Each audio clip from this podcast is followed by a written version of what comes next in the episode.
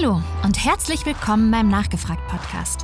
Mein Name ist Antoinette, ich bin Medienredakteurin bei Open Doors und ich freue mich, dass du heute eingeschaltet hast. Stell dir vor, es ist 10 Uhr am Sonntagmorgen in Deutschland. Die Kirchenbänke füllen sich, der Pastor begrüßt die letzten Gottesdienstbesucher. Ein ganz normaler Sonntag eben.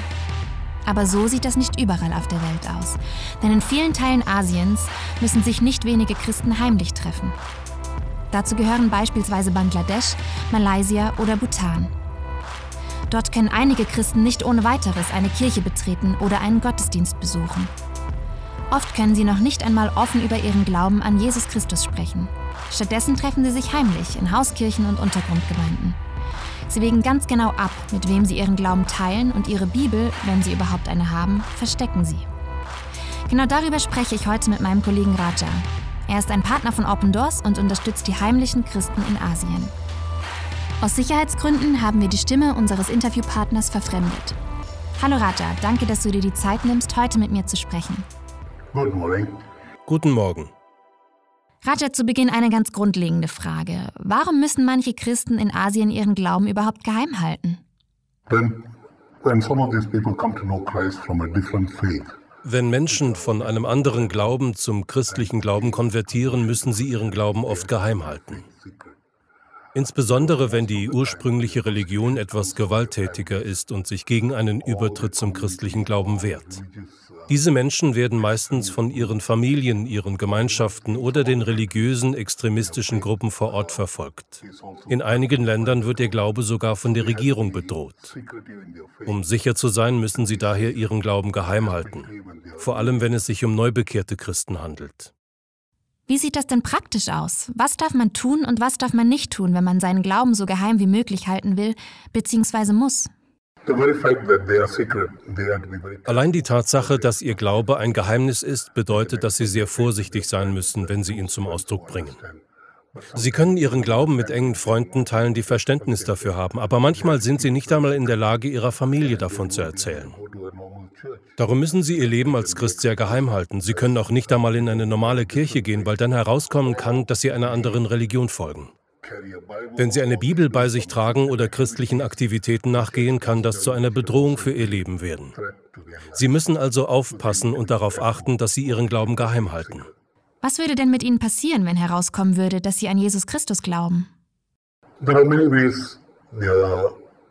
Es gibt zahlreiche Dinge, die passieren können, wenn sie als Christen enttarnt werden. Insbesondere wenn sie vorher einem anderen Glauben gefolgt sind, der keine Konversion zu anderen Glaubensrichtungen zulässt. Sie müssen sehr vorsichtig sein, denn ihre Enttarnung kann sie in manchen Ländern das Leben kosten.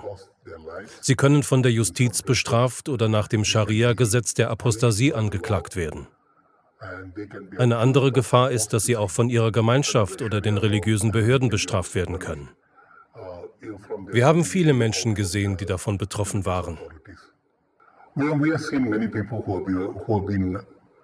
Wir kennen Menschen, die in der Öffentlichkeit verprügelt worden sind, sogar von ihren Familien.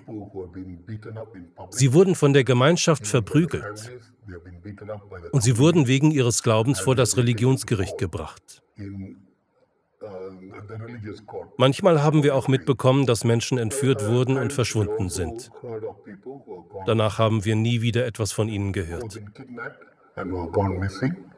and we have never heard of such people after again. Wenn ich mir vorstelle, dass der Glaube ganz heimlich gelebt werden muss und es keine Kirche gibt, dann ist es ja beinahe unmöglich, Jesus kennenzulernen. Wie kommt man in diese Situation denn überhaupt zum Glauben, wenn das Land und die dortige Bevölkerung dem Evangelium gegenüber so verschlossen sind? Visions. Die meisten von ihnen kommen durch Träume und Visionen zum Glauben. Einige von ihnen kommen aus Neugier zum Glauben, weil sie ihre eigene Religion nicht akzeptieren wollen. Und außerdem haben sie eine Menge Fragen.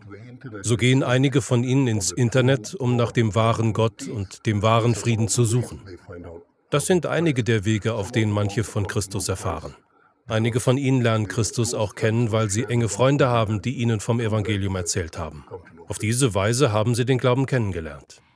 Welche Möglichkeiten hat Open Doors denn, um die heimlichen Christen zu unterstützen? Wir arbeiten seit vielen Jahren mit heimlichen Christen zusammen. Es gibt viele Arten, wie wir mit ihnen arbeiten. Sehr wichtig ist, sie in ihrem neu gefundenen Glauben zu unterweisen. Es dauert seine Zeit, bis diese Christen wirklich im Herrn wachsen. Denn sie haben wenig Gemeinschaft und wenige Lehrer. Es dauert also länger, bis sie ihren neu gewonnenen Glauben wirklich verstehen. Jüngerschaft ist also eine der Möglichkeiten, wie wir ihnen durch unsere Arbeit helfen können. Darüber hinaus unterstützen wir sie auch. Einige wurden von zu Hause verjagt. Sie wurden bestraft für das, was sie sind. Darum haben wir Zufluchtshäuser, in denen wir sie für eine Weile unterbringen, bis sie stark genug sind. Einige von ihnen haben auch ihren Arbeitsplatz verloren und wir helfen ihnen bei der Arbeitssuche. Einige von ihnen mussten wegen der Gefahr, ihr Leben zu verlieren, von ihrem ursprünglichen Wohnort umgesiedelt werden. Das sind also einige der Möglichkeiten, wie wir helfen können.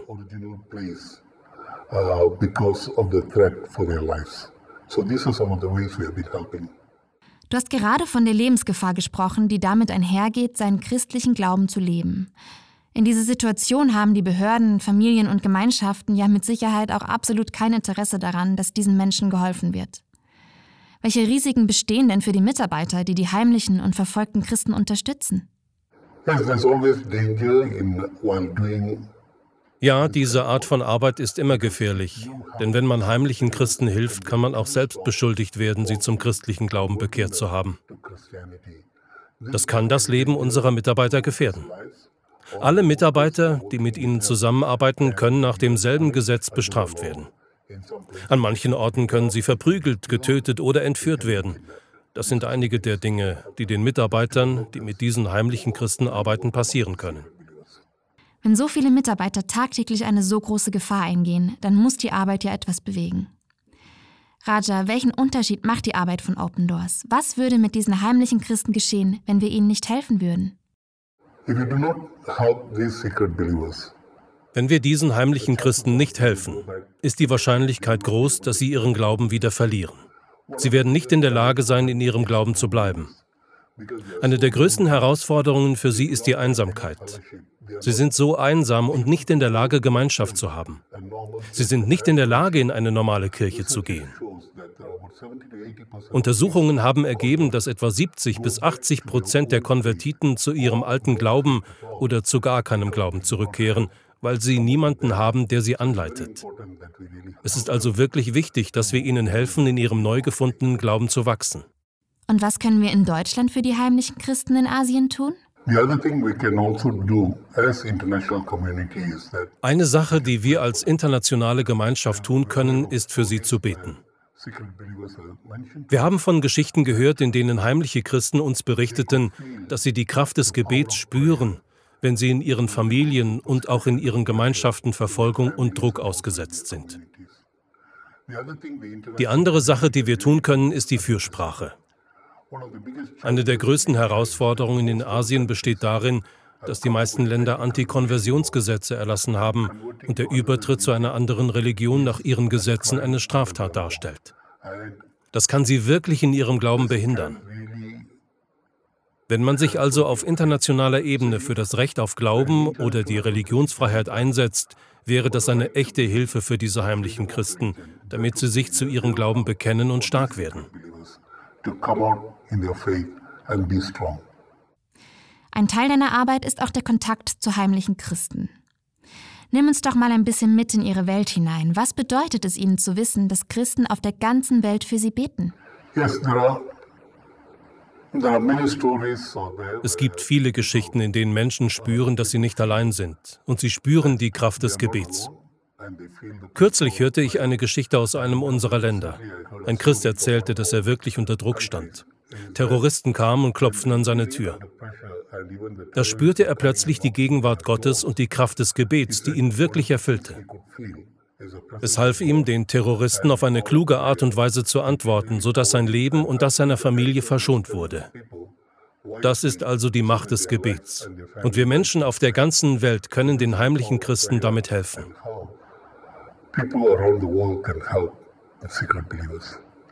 Zum Schluss möchte ich dir gerne noch die Plattform bieten, ein Wort an unsere Unterstützer zu richten. Gibt es etwas, das du den Menschen gerne mitteilen möchtest, die ihre heimlichen Geschwister unterstützen? Zunächst einmal möchte ich allen Christen auf der ganzen Welt danken, die diesen heimlichen Christen durch ihre Gebete und auch durch ihre finanzielle Unterstützung geholfen haben. Es gibt viele Möglichkeiten, wie wir dies weiterhin tun können. Eine davon ist für sie zu beten. Wann immer du dich an den Begriff heimliche Christen erinnerst, wann immer du Nachrichten darüber in den Medien oder in einem Newsletter hörst, bete für sie. Indem du für sie betest, stärkst du tatsächlich die Kirche. Denk daran, dass wir zu einem Leib gehören. Wir gehören zu einem Leib in Christus. Wenn ein Teil leidet, leidet jeder Teil. Wir haben also die Pflicht, für die heimlichen Christen zu beten. Ich danke euch. Es ist so tröstlich, dass unser Gebet wirklich etwas bewirken kann. Darum möchte ich euch jetzt auch dazu ermutigen, genau das zu tun.